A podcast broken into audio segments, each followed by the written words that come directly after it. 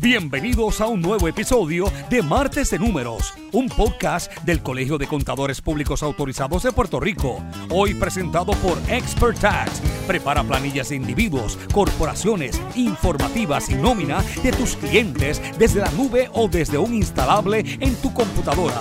Un producto de CEG Soft. 25 años revolucionando la manera de hacer tus taxes desde el papel hasta la nube. Buenas, les habla el CPA David González Montalvo, presidente del Colegio de CPA. Saludo a los seguidores de nuestro podcast Martes de Números.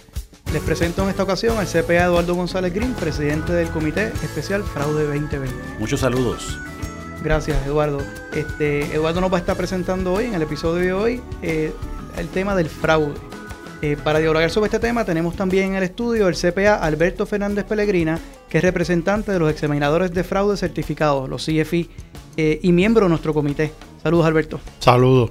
También le damos la bienvenida al licenciado Francisco Santiago, que es representante del Colegio de Abogados y Abogadas de Puerto Rico y miembro de nuestro comité. Bienvenido, Francisco. Saludos a todos, un placer estar aquí. Bueno, pues les dejo entonces con Eduardo para que modere este podcast. Muchas gracias. Es importante mencionar que el colegio y la fundación han estado bien comprometidos con el tema antifraude. En el 2005-2006, la fundación del colegio CPA hizo un estudio que fue divulgado ya cercano a agosto del 2016, 2006. Y ahora el Colegio de el CPA en el 2018 lanzó su último estudio y ahora vamos a hacerlo un poco más grande porque tenemos nuevamente la colaboración de los auditores internos, también de los CFI y también del Colegio de, Abogadas, de Abogados y Abogadas. Primeramente me gustaría hablar con, con, compañeros respecto a que ellos entienden por qué el fraude continúa aumentando. Alberto, ¿qué tú piensas sobre eso?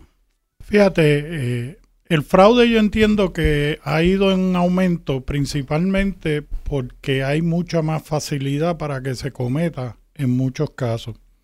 Nosotros estamos padeciendo ahora mismo de un elemento de negocios, que es lo que yo estoy viendo mayormente, de gente que ya está cansada, son negocios de familia y no han establecido una forma sucesoral de cómo bregar con los problemas. Al no establecer esa forma eh, sucesoral, pues siempre hay alguien, un aprovechado, por decir así. Pero pensaría que algunos pueden existir algunas eh, percepciones equivocadas como parte de los empresarios, porque muchas veces uno se encuentra con empresarios que dicen el mero hecho que yo esté en la empresa es el mejor control interno que existe en, en la misma. Y muchas veces la víctima ni sabe que es víctima. Fíjate, Eduardo, ese mayormente es el, problema.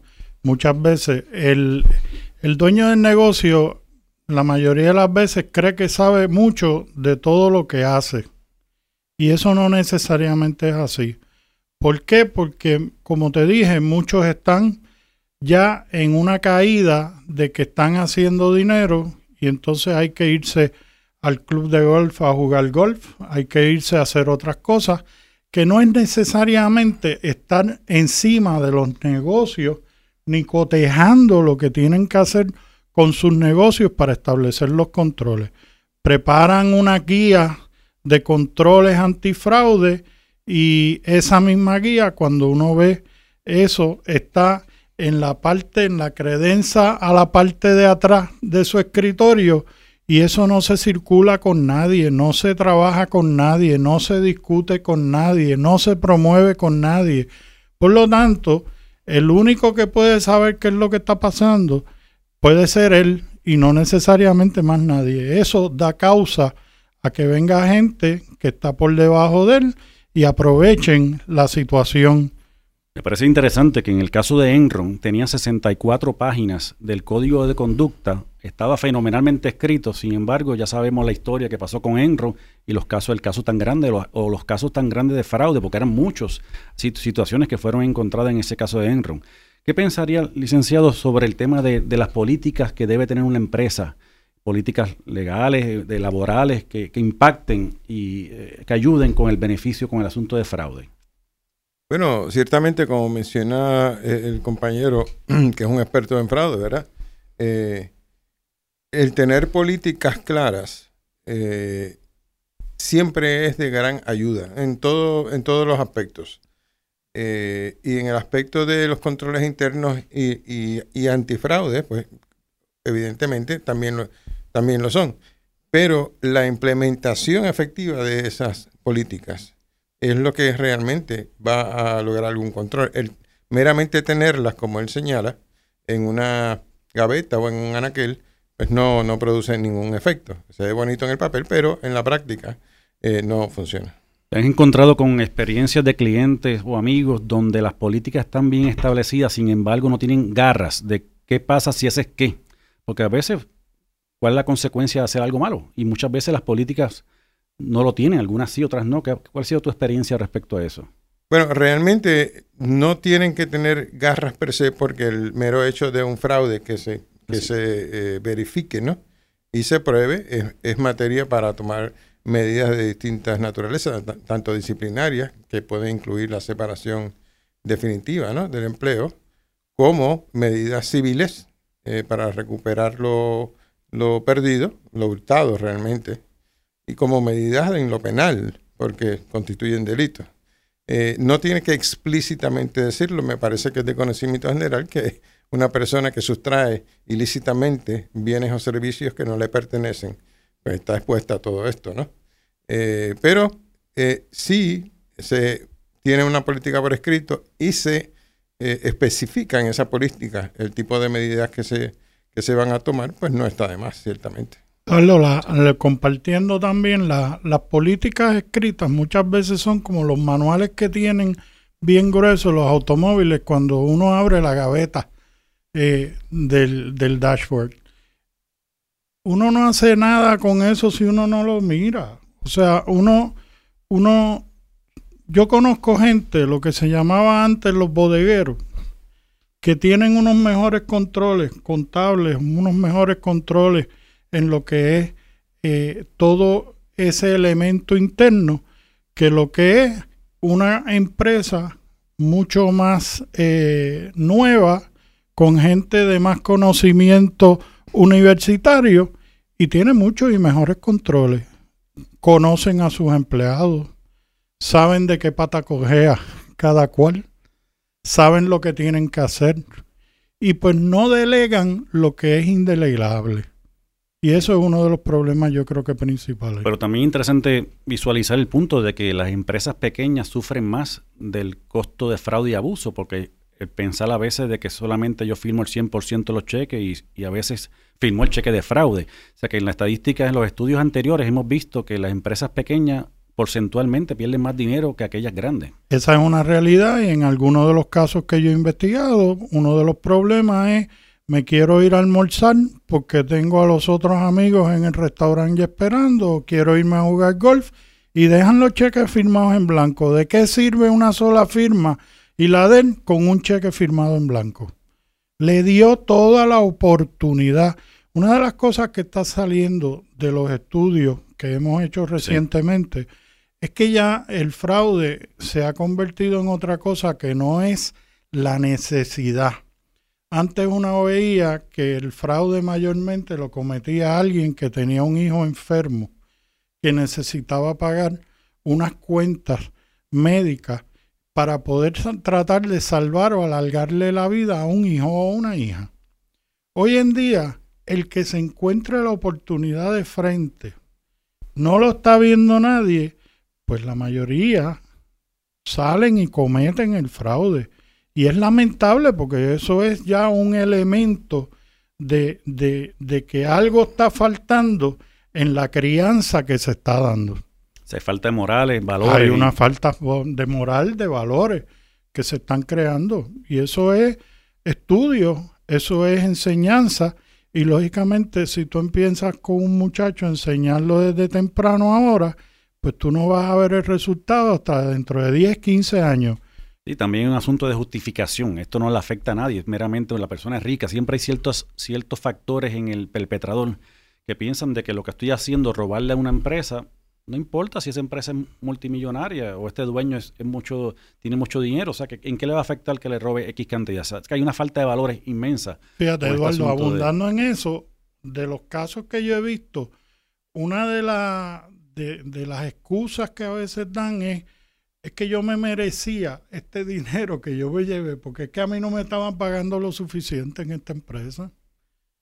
Entonces, cuando, cuando el perpetrador ve esto como ya no solamente la oportunidad, sino que esto es mi exigencia a lo que a mí no me habían dado, pues se termina de, hacer un enfoque distinto a lo que está pasando. ¿Ustedes pensarían que todos los controles internos son costosos o piensan que algunos no son costosos, basado en cada ángulo de su experiencia? ¿Qué pensarían? Eso depende del tipo de empresa y del tipo de operación de que, se lleve a cabo. Hay algunas que son sumamente técnicas y, requerirían unos controles eh, más, eh, más recios.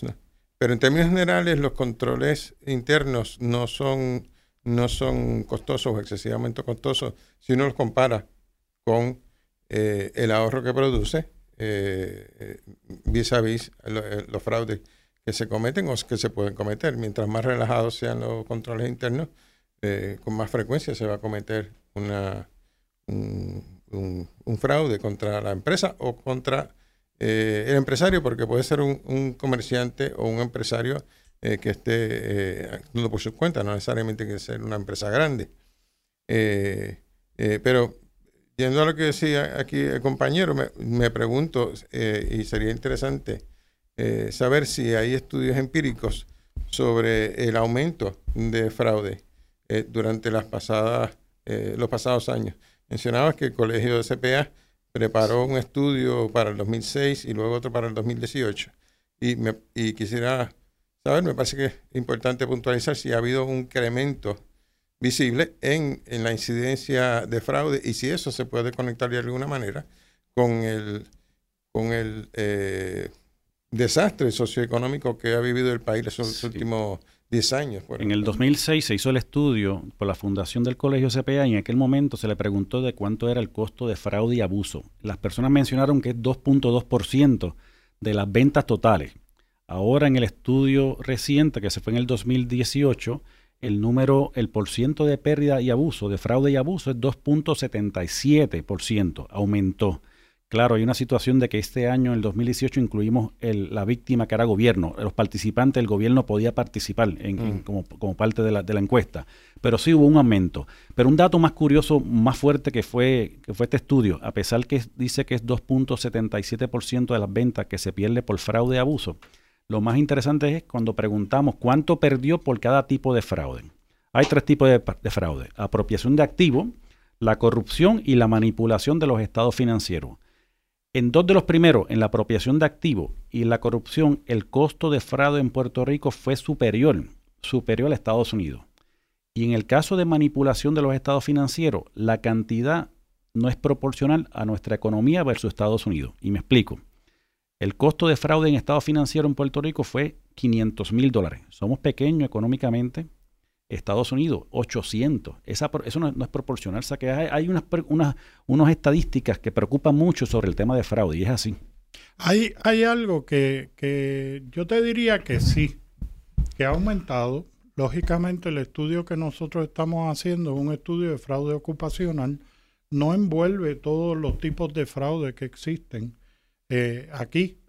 Y, y lógicamente estamos en un momento y una época que pues no han llegado los dineros federales que iban a llegar como para poder, para poder tener el efecto real de los fraudes que supuestamente debieran haber o estar ocurriendo eh, de acuerdo a cómo es la, la cultura que existe en estos momentos.